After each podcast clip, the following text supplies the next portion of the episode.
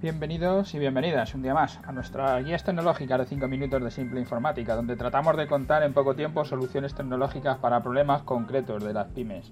Ya sabéis que para tener vuestra propia guía de 5 minutos nos podéis contactar en nuestra página web en simpleinformática.es y en nuestro formulario de contacto dejarnos alguna de las peticiones que tengáis, alguna, algún problema, alguna pregunta que queráis hacernos y ahí os iremos contestando. Hoy nos contaba un cliente nos decía que qué lío con las contraseñas, ¿no? Que cómo, cómo lo hacéis, cómo podéis hacerlo a diario. Ya en el programa 58 hablábamos sobre el tema de la seguridad perimetral y dábamos algunos consejos para la seguridad interna de la red local de vuestros propios ordenadores.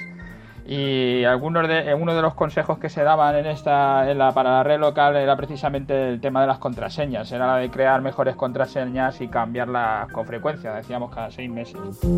Eh, cada uno de estos capítulos de los que hablábamos de la red local, bueno, los hemos ido tocando, algunos de ellos, eh, cómo activar los firewalls, bueno, todas estas cosas. Bueno, y ahora el, tema de las contraseñas es bastante largo, pero bueno, hago un resumen de una, algunas fórmulas, cómo puedes hacer para que día a día te sea más fácil lidiar con las contraseñas. Os dejo unos enlaces de lo que recomienda la OCU y Google alrededor de las contraseñas. Lo habréis visto en montones de sitios, hay montones de páginas que hablan de esto. La, la cosa es relativamente sencilla. Lo primero para la contraseña pues que sean distintas contraseñas, porque si pones en todos los sitios la misma y algún día te la descubren, pues es fácil que puedan entrar a más sitios, viendo que, siempre es la misma.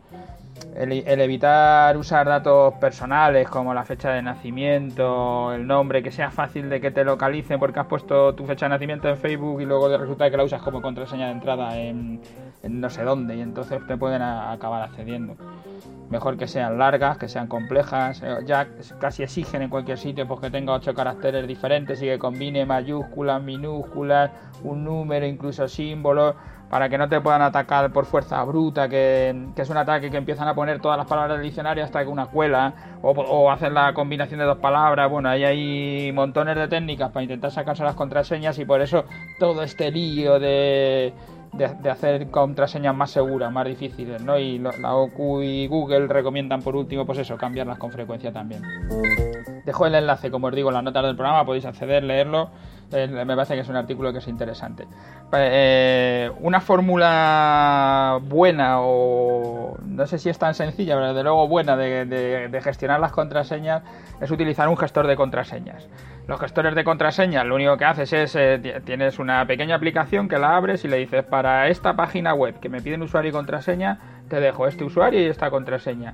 Y así podrías utilizar los que te da el gestor de contraseñas, que da contraseñas súper complejas, o utilizar una que tú quieras y ponérsela para recordarla luego.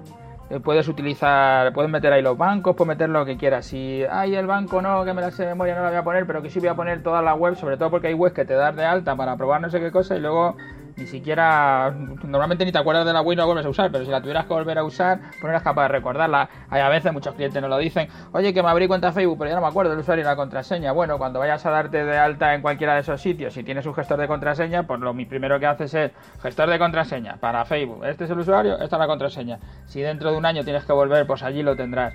Hay montones de gestores de, de contraseñas.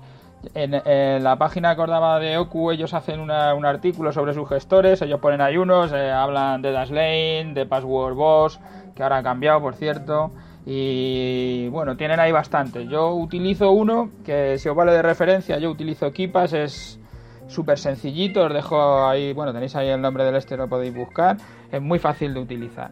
Y si no queréis utilizar un gestor de contraseñas, si queréis ir a la vieja usanza, pues yo la, fórmula que os recomiendo es una fórmula sencilla.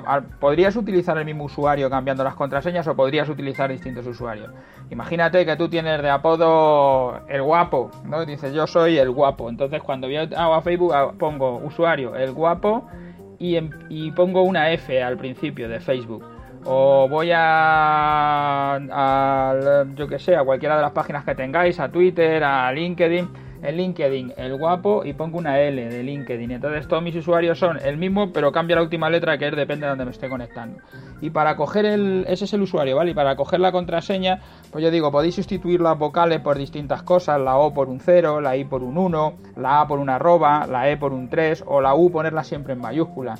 Y con eso, si utilizas una por ejemplo, eh, nombres de películas o de cuentos, como voy a poner de contraseña 100 años de soledad. Entonces pones el 100, que está escrito en número, ya estás poniendo los números, la A pasaría a ser una arroba, años el, O pasaría a ser un 0, la, la E de D pasaría a ser el 3, ir haciendo esta mezcla y de esa manera pues te irán saliendo siempre contraseñas complicadas o contraseñas difíciles. Eh, mm, películas tendrán mil, eh, 80, 2000 de de viaje submarino, yo que sé, tenéis mil, dejo ahí algunas puestas, si se os ocurren más pues nada, nos las mandáis. Y ya sabéis, si queréis poneros en contacto con nosotros en nuestra página web simpleinformática.es, nos dejáis vuestras notas y os atenderemos hasta el podcast que viene.